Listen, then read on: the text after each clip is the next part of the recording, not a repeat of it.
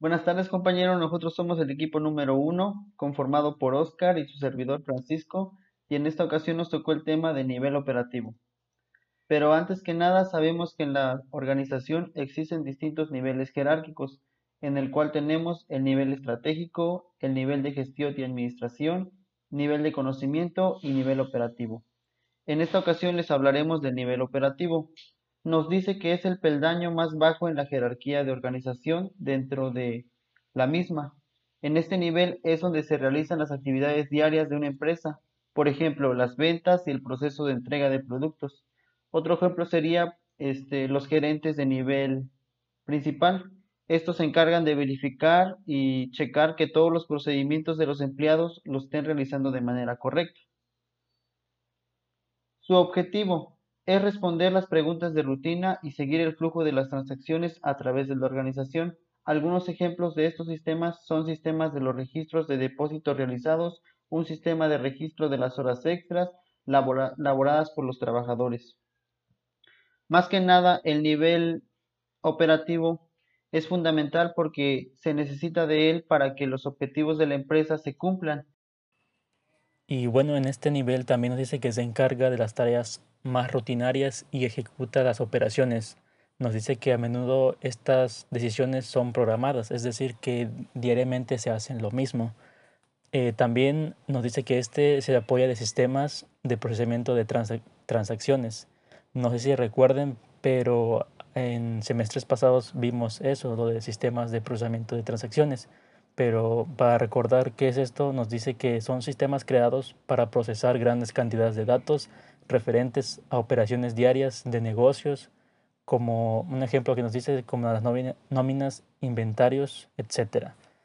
Eh, también dice que estos sistemas eliminan el fastidio al momento de, realizar las transacciones operativas de la empresa. Es decir, que estos sistemas lo que hacen es agilizar el proceso para que los operadores no puedan estar haciendo todo al momento y ser más fastidioso, como lo dice. Es decir, eh, lo que busca este sistema es agilizar prácticamente todos los trabajos. Y bueno, para finalizar nos muestra aquí una tabla que es lo del sistema de nivel operativo.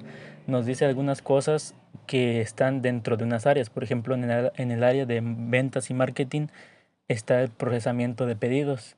Eh, un ejemplo que podríamos dar es el rastreo de pedidos. Cuando se hace un rastreo de, no sé, una compra o algo, se está utilizando ahí el, este, el sistema operativo que es eso de procesamiento de pedidos. También en el, en el área de producción tenemos lo que es el control de máquinas. Un ejemplo se puede decir que fue, es la planificación de plantas o el control de movimiento de materias. Eh, por otro lado, en el área de finanzas tenemos lo que es la compra o venta de valores, que un ejemplo puede decir la administración de efectivo, es decir, cómo se va a administrar el dinero en cada una de las otras áreas. También por el área de contabilidad tenemos lo que es el procesamiento de sueldos, es decir, lo que se va a hacer, por ejemplo, las cuentas por pagar, las cuentas por cobrar, todo eso se lleva mediante un sistema.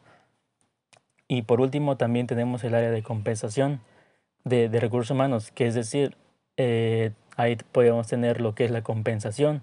Nos dice que es un ejemplo podría ser la capacitación y desarrollo o expedientes de empleados, es decir, que mediante todos mediante este sistema de procesamiento de transacciones podemos hacer todas estas estos procesos en las diferentes áreas que se ocupa. Y bien, y bien, pues eso sería todo. Muchas gracias por su atención, compañeros.